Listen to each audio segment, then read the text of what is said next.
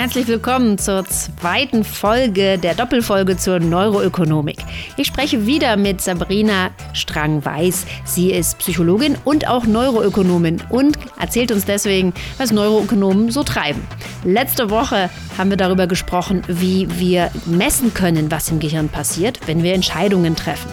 Diese Woche sprechen wir darüber, wie Neuroökonomen manipulieren können, wie wir Entscheidungen treffen. Mein Name ist Verena Utikal. Das ist der Podcast Ja, Nein, Vielleicht. Alle weiteren und bisherigen Folgen findet ihr überall dort, wo es Podcasts gibt. Zum Beispiel in der NTV-App oder auf Audio Now.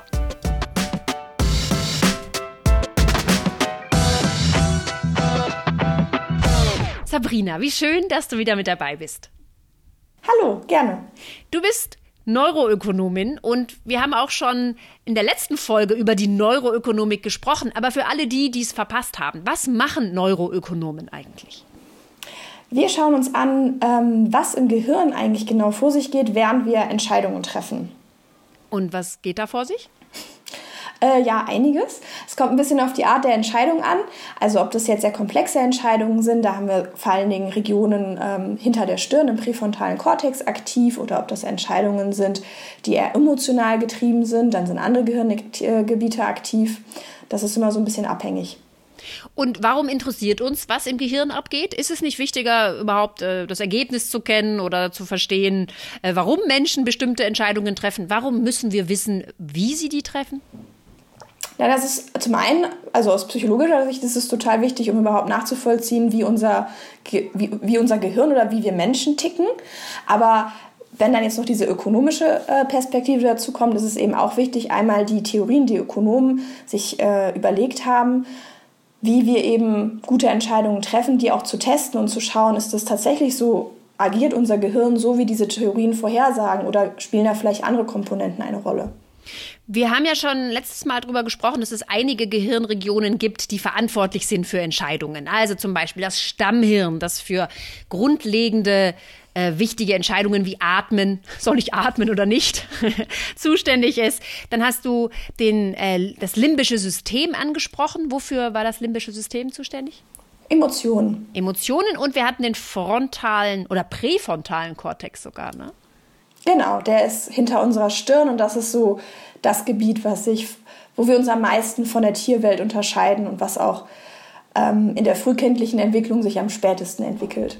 Das heißt, der ist natürlich am spannendsten. Hier passieren die Entscheidungen, die Menschen treffen, ja, nicht nur äh, Emotionen sind hier wichtig, sondern auch kognitive äh, Skills. Und das ist für euch besonders interessant. Wir haben letztes Mal darüber gesprochen, wie man ähm, Gehirn wie man, wie man Entscheidungen im Gehirn messen kann. Da hast du erzählt, es gibt das EEG und das fMRT. Also hört gerne die letzte Folge an, wenn euch das interessiert. Wir gehen heute aber einen Schritt weiter, äh, denn ähm, Neuroökonomen messen nicht nur, die machen auch noch andere lustige Sachen. Was tun die noch? Ja, wir versuchen auch, ähm, Entscheidungen oder Verhalten zu manipulieren. Das klingt immer so ein bisschen nach Science Fiction aber ähm, ist tatsächlich möglich. Also da gibt es verschiedenste Methoden. Man kann das mit ähm, Hormonen zum Beispiel machen, indem wir den Probanden Hormone geben, die unsere Entscheidungen in eine bestimmte Richtung beeinflussen. Man kann auch den Neurotransmitter in unserem Gehirn beeinflussen. Bleiben wir mal gleich bei den Hormonen. Was kann man da machen? Was wird da rummanipuliert? Also was wir, unser Lieblingshormon äh, ist da Oxytocin eigentlich, da man das ganz, ganz einfach als Nasenspray verabreichen kann. Mhm, so wie ein Schnupfenspray, so rein damit. Mhm. Das, äh, das sieht, ja, also die Verpackung ist identisch, das, was drin ist, ist ein bisschen anders. Und dann kann man eben einer Gruppe von Probanden ähm, ein Placebo geben, das riecht genauso, aber ist halt nichts drin. Und der anderen Gruppe eben dieses Oxytocin und dann gucken, inwieweit die sich unterschiedlich voneinander verhalten. Und was macht Oxytocin mit uns? Also äh, sehr platt ausgedrückt bezeichnet man das auch als Kuschelhormon. Also Verliebte zum Beispiel haben einen erhöhten Oxytocinspiegel, aber auch während der Geburt oder beim Stillen haben Mütter und Kinder einen hohen Oxytocinspiegel, der für diese Bindung zwischen Mutter und Kind verantwortlich ist. Das sind so natürliche Situationen, wo Oxytocin ähm, erhöht auftritt. Aber wenn wir das den Probanden geben, also wenn wir das künstlich induzieren, dann können wir auch ein prosozialeres Verhalten also hervorrufen bei denen. Also Menschen, die Oxytocin durch die Nase bekommen haben, treffen nettere Entscheidungen als ja. Leute mit Placebo? Die spenden zum Beispiel mehr für soziale Zwecke. Wie lange hält denn das an? Also sind die dann für immer nett? Die gehen aus eurem Labor raus und sind einfach andere Menschen jetzt? Oder wie funktioniert das? Leider nein. Das ist nur ein sehr kurzfristiger Effekt. Äh, also das geht nicht über äh, Stunden hinaus. Und ähm, das ist auch davon abhängig, wie empathisch die Menschen, also was für, für eine empathische Grundeinstellung die schon mitbringen. Also wenn jemand absolut egoistisch ist, dann wird äh, Oxytocin jetzt da auch nicht wirklich was bewegen können. Es ist eher so ein Stups in die prosoziale Richtung. Mhm. Was gibt es noch für Hormone, die, die uns beeinflussen? Testosteron, nehme ich mal an, ist ein, äh, ist ein Kandidat, der, der viel beeinflusst? Genau, Testosteron wird auch häufig verwendet. Das ist auch ähm, so ein relativ einfach zu verabreichendes Hormon. Auch Und durch die Nase? Gibt das auch durch die Nase? Ich glaube nicht, dass es durch die Nase geht. Das habe ich jetzt noch nicht verwendet. Wir haben immer meistens Oxytocin verwendet, weil es eben so einfach ist. Ja, -huh. Was wir sonst gemacht haben, ist, dass wir versucht haben, die Neurotransmitter im Gehirn zu beeinflussen. Was ist denn ein Neuro... Erzähl mal, was ist, was ist überhaupt ein Neurotransmitter und wie kann man den beeinflussen? Das ist, im, das ist im Prinzip so ein Botenstoff, der im Gehirn zwischen Neuronen die Kommunikation beeinflusst. Was ist ein Botenstoff? Ach so, ah ja, verstehe. Also, ja, also, genau, das ist so ein Stoff im Gehirn, der dafür sorgt, dass eben in Gehirngebieten mehr oder weniger Kommunikation stattfindet. Mhm. Und ähm, letztendlich kann man den, also zum einen auch durch die Gabe von Neurotransmittern äh, beeinflussen, indem man das eben als Medikament verabreicht zum Beispiel. Das, ähm, also es gibt viele Studien, die das gemacht haben. Was wir sonst auch versucht haben und was überraschenderweise auch funktioniert hat, ist, dass man es über Nahrungsaufnahme beeinflussen kann. Also letztendlich das, was wir an Nahrungsmitteln aufnehmen, sind ja die, also das, das bietet Bestandteile von dem, was letztendlich als Neurotransmitter, als Botenstoff im Gehirn umgesetzt wird. Mhm. Und wenn wir eben mehr oder weniger von bestimmten Stoffen zu uns nehmen, können wir auch damit beeinflussen, wie viel von diesen Botenstoffen im Gehirn freigesetzt werden. Und warum sind diese Botenstoffe Stoffe wichtig für Entscheidungen? Kannst du da ein Beispiel bringen, wo, wo ihr manipuliert habt und die Menschen sich tatsächlich anders entschieden haben? Also was wir gemacht haben, ist, dass wir, ähm, wir haben die Probanden, also wir haben zwei Studien gemacht. In der einen haben wir einfach gefragt, ähm, was die zum Frühstück gehabt haben. Also was haben die zum Frühstück gegessen. Und dann haben wir, ich glaube, es waren ungefähr drei oder vier Stunden später, die ein ähm, sogenanntes Ultimatumspiel spielen lassen. Das heißt, die ähm, hatten, das gab, gibt da immer zwei Personen und äh, die Personen, die unsere Probanden waren, haben von einer anderen Person, wir haben gesagt, das ist die Person, die vorher an der Studie teilgenommen hat, haben ein monetäres Angebot bekommen also die andere Person hat, sagen wir jetzt mal, 10 Euro bekommen und dann hat unser Proband davon 2 Euro abbekommen oder 1 Euro. Wir haben absichtlich versucht, unfaire Angebote zu nehmen, weil das sind die spannendsten. Dann ist nämlich die Frage, ob unsere Probanden das Angebot jetzt abgelehnt haben und in dem Fall würden beide nichts bekommen oder ob sie es angenommen haben und akzeptieren, dass sie selber sehr viel weniger bekommen als die andere Person. Und was wir da herausgefunden haben, ist, dass die Leute, die ein höheres Kohlenhydrat-Protein-Verhältnis im Frühstück hatten, dass die eher dazu geneigt haben, abzulehnen. Also dass die eher gesagt haben, nee, finde ich unfair, dann verzichte ich lieber und dann kriegst du aber auch nichts. Also Kohlenhydrate machen ein äh, stärkeres Fairness-Empfinden? Also es ist dieses Verhältnis zwischen Kohlenhydraten und Proteinen. Aber das letztendlich, also wir haben das dann, wir waren ein bisschen überrascht, dass das so gut funktioniert hat und haben das dann nochmal gemacht in einer größeren Studie, wo wir den Probanden Frühstück gegeben haben um noch besser zu kontrollieren, was die wirklich zum Frühstück hatten, weil es ist natürlich auch schwierig als Proband einzuschätzen, wie viel Gramm Brot ich jetzt zum Frühstück gegessen habe. Deswegen haben wir das nochmal unter ganz kontrollierten Bedingungen gemacht, haben denen also so ein Frühstück angeboten, äh, beziehungsweise denen gesagt, sie müssen es aufessen. Und die durften auch am Abend zuvor schon nichts essen, dass es wirklich nur das ist, was sie ähm, zu sich genommen haben. Dann haben wir den Blut zu ganz unterschiedlichen Zeitpunkten abgenommen, um zu gucken, welche Neurotransmitter das jetzt wirklich sind, die wir da beeinflussen und ob wir die überhaupt beeinflussen. Ähm, also wir wollten halt gucken, ob die Level sich wirklich unterscheiden. Und ähm, da konnten wir auch bestätigen, dass dieses Kohlenhydratreiche bzw. proteinarme Frühstück dazu führt, dass sie unfaire Angebote ähm, ja, eher ablehnen und dass das, das der Neurotransmitter Tyrosin ist, der da wahrscheinlich involviert ist. Weil wenn man für alles andere kontrolliert, dann war das, das einzige, der einzige Stoff, den wir da, äh, wo wir einen Unterschied finden konnten und einen Einfluss auf das Verhalten. Also das heißt, ihr habt gefunden, Tyrosin macht uns fairnessliebender. Ist das so? In dem Kontext ja, wobei man auch sagen muss, dass das echt die allererste Studie war, die so in die Richtung geht und dass da das Zusammenspiel von verschiedenen Neurotransmittern auf jeden Fall noch besser untersucht werden muss, um jetzt echt sagen zu können, es ist nur Tyrosin, weil es wird letztendlich wahrscheinlich sehr viel eine Rolle spielen. Was lernen wir jetzt daraus? Also habt ihr da, habt, könnt ihr euch das erklären, warum das so ist und was ist jetzt wichtig als nächstes zu erforschen? Also für uns war total, war es äh, insofern total interessant und relevant, weil es halt zeigt, wie wichtig Ernährung ist. Also dieses Du bist, was du isst, das scheint halt tatsächlich in einem gewissen Maß äh, zuzutreffen.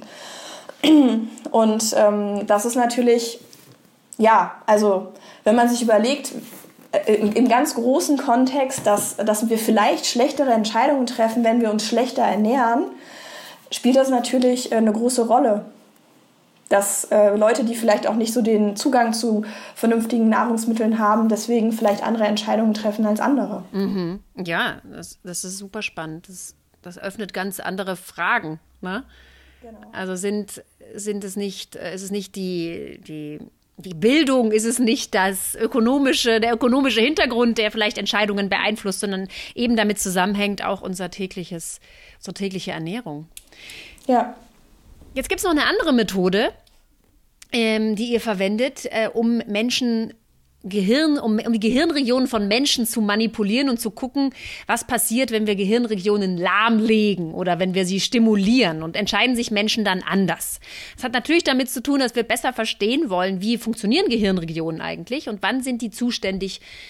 Deswegen, wenn man sie einfach mal ausschaltet, diese Gehirnregion und zu gucken, ähm, geht es dann immer noch? Davon lernt man natürlich eine jede Menge. Aber du kannst das noch besser erklären. Wie heißt diese Methode? Und ähm, vielleicht kannst du sie so erklären, dass nicht alle Leute denken, äh, ihr seid total verrückt. also das Ganze heißt transkranielle Magnetstimulation, kurz TMS, und ist tatsächlich eine meiner Lieblingsmethoden, weil es ganz tolle Erkenntnisse hervorruft. Das funktioniert im Prinzip ähm, deswegen so gut, weil unsere, also wir können ein magnetisches Feld durch unsere Schädeldecke hindurch schicken, ohne dass es Schmerzen verursacht, was ja jetzt bei Elektrizität zum Beispiel nicht funktioniert. Mhm. Aber dieses magnetische Feld, was wir eben durch die Schädel, also wir haben ein TMS, da gibt es eine Spule, die eben dieses magnetische Feld beein hervorruft. Das halten wir an den Kopf. Wie groß ist diese Spule? Wie muss ich mir das vorstellen? Ja, so groß wie so eine Untertasse. Mhm. Und die kommt einfach oben, mit dir auf den Kopf angelegt. Genau, das sind meistens zwei Untertassen nebeneinander. Das sieht dann ein bisschen aus wie ein Schmetterling. Mhm. Äh, das hat aber so physikalische Gründe, damit das Magnetfeld stärker und fokussierter ist. genau, das halten wir dann an den Kopf und dann geht dieses magnetische Feld, was die Spule produziert, durch, unseren, durch die Schädeldecke durch und induziert dann im Gehirn einen elektrischen Strom. Das ist reine Physik. Das ist, äh, genau, ist jetzt noch kein Hexenwerk. Aber dadurch, dass unser Gehirn ja basiert auf ähm, elektrischer Aktivierung oder dem Austausch von elektrischen Informationen, kann eben diese, dieses ähm, elektrische Feld, was wir dann induziert haben, den momentanen Prozess, der da stattfindet, stören. Also es kommen Leute zu euch, die machen bei Experimenten mit und kriegen ein Magnetfeld in ihren Kopf induziert. Äh, Findet ihr da Leute, die da mitmachen wollen? Das klingt ja jetzt erstmal nicht so überzeugend. Also so, juhu, ich mache mit, ich will Magnetfeld in meinem Kopf. Was, wie macht ihr das? Wie kriegt ihr die Leute? Also, wenn man Studenten Geld gibt und denen erklärt, dass das nicht gefährlich ist, machen die einiges. Und es ist nicht gefährlich. Also, das könnt ihr garantieren. Genau, und das ist das Ding. Es ist halt nicht gefährlich. Ich würde sagen, es ist weniger gefährlich, als bei einer Medikamentenstudie teilzunehmen. Weitaus weniger gefährlich. Also, ich habe selber schon bei so vielen Experimenten selber mitgenommen ich würde behaupten, mein Gehirn funktioniert noch relativ gut. Ja, würde ich dir bestätigen. Genau, also es ist tatsächlich, ähm, es ist halt keine Langzeitfolgen in dem Sinne, sondern man kann wirklich nur kurzfristig die Gehirnaktivität manipulieren. Aber halt wirklich sehr stark, dass man das auch direkt sieht. Wenn man zum Beispiel ähm, das Ganze über dem Sprachareal macht, das ist für Rechtshänder auf der linken Seite überm Ohr. Da ist unser Sprachareal typischerweise, wenn wir Rechtshänder sind. Und wenn wir da TMS ähm, stimulieren, also eine TMS-Stimulation vornehmen, dann können wir tatsächlich für einen Moment nicht mehr sprechen. Das fühlt sich ganz komisch an, weil man weiß, was man sagen will und ähm, man möchte das auch, aber man kriegt das nur so stottermäßig noch raus. Und interessanterweise kann man trotzdem noch singen und reimen, weil da andere Gehirnregionen für zuständig sind. Also da kann man halt wirklich ganz toll differenzieren, für was jetzt dieses eine Gebiet zuständig ist und für was nicht. Nämlich in dem Fall für Sprechen und nicht für Singen. Auf YouTube gibt es ganz nette Videos von, von Doktorandinnen, die sich im Labor mit TMS ähm, dazu bringen, ihre, ihre Hand zu zucken oder ihr Knie zu zucken. Das ist also, sind sehr, sehr leidenschaftlich dabei. Also das heißt, man kann auch mit TMS Gehirnregionen stimulieren, die dafür zuständig sind, dass bestimmte Muskeln arbeiten. Aber das macht ihr ja nicht. Und ihr wollt auch nicht Sprache aussetzen. Was wollt ihr machen? Welche Gehirnregionen wollt ihr stimulieren? Uns interessieren natürlich vor allen Dingen Gehirnregionen, die entweder ähm, ökonomische Entscheidungen betreffen oder eben soziale Entscheidungen. Und dabei haben wir äh, zum Beispiel wieder so ein ganz klassisches ökonomis ökonomisches äh, Paradigma verwendet. Das heißt ähm, Diktatorspiel, beziehungsweise wir haben diesmal nicht das klassische verwendet, aber egal. Ähm, das heißt, unsere Probanden ähm, haben einen äh, Betrag bekommen, den sie teilen sollten mit einer anderen Person. Und die andere Person konnte sie dann ähm, bestrafen äh, für, äh, falls sich das Angebot unfair anfühlt. Und was wir sehen konnten, ist, dass wenn wir einen Teil vom Gehirn auf der rechten interessanterweise nur, nicht auf der linken Seite aktiviert, also stimuliert haben, dass dann die Probanden ähm, unfairere Angebote gemacht haben an die andere Person. Und interessanterweise wussten die immer noch, dass es unfair ist. Und die haben auch immer noch erwartet, dass sie dafür bestraft werden. Aber die haben es trotzdem gemacht. Die konnten einfach diesem egoistischen Impuls nicht widerstehen. Also spannend. Das heißt, durch die Stimulation habt ihr nicht verändert, dass Menschen anders denken, sondern tatsächlich nur, dass sie anders entscheiden. Genau das war, das war total wichtig, dass wir das auch test getestet haben, eben zu schauen, dass die nicht vielleicht einfach auf einmal ein anderes Gefühl von Fairness haben oder dass sie auf einmal halt etwas anderes von der anderen Person erwarten, sondern dass es wirklich nur diesen, diesen egoistischen Impuls betrifft, den die in dem Moment nicht kontrollieren können. Das heißt, wir brauchen keine Angst haben, dass demnächst bei irgendwelchen Bundestagswahlen TMS verwendet wird, um unsere Präferenzen zu verändern, heimlich, ja, dass jemand uns heimlich TMS und wir danach ähm, AfD wählen. Das wird nicht passieren, aber ähm, damit kann man tatsächlich beeinflussen, wie Menschen eine Entscheidung treffen, nicht ihre tatsächliche Präferenz. Ja, also das haben wir zumindest so noch nicht getestet, ob man auch Präferenzen testen kann. Und selbst wenn das so wäre, ist es halt, ähm, ist es halt wirklich nur sehr temporär. Und man wird es auch mitbekommen. Also TMS merkt man doch, es ist nicht invasiv, es tut nicht wirklich weh, aber man merkt so ein Pieken und auch ist es auf jeden Fall vom, vom Geräusch her ähm, irritierend. Also es kann mich niemand heimlich TMSen. Das ist äh, beruhigend, wunderbar. Was gibt es noch für Methoden? Wir haben gesprochen über TMS, über Hormone. Ganz zwischendrin hatten wir auch noch über den Neurotransmitter gesprochen. Gibt es noch was, was wir unbedingt kennen müssten? Na, ich glaube, das sind schon so die Hauptmanipulationsmöglichkeiten, ähm, mit denen man vor allen Dingen auch äh, wirklich einen Effekt hervorrufen kann. Wahnsinn. Und die Forschung fängt erst an. Neuroökonomik ist ja noch gar nicht so alt, ne? Seit wie vielen Jahren wird hier geforscht? Zehn vielleicht, oder? Ich hätte, jetzt auch, ich hätte jetzt auch zehn gesagt, aber dann ist mir eingefallen, es sind wieder ein paar Jahre vergangen. Wahrscheinlich sind es mittlerweile auch 15.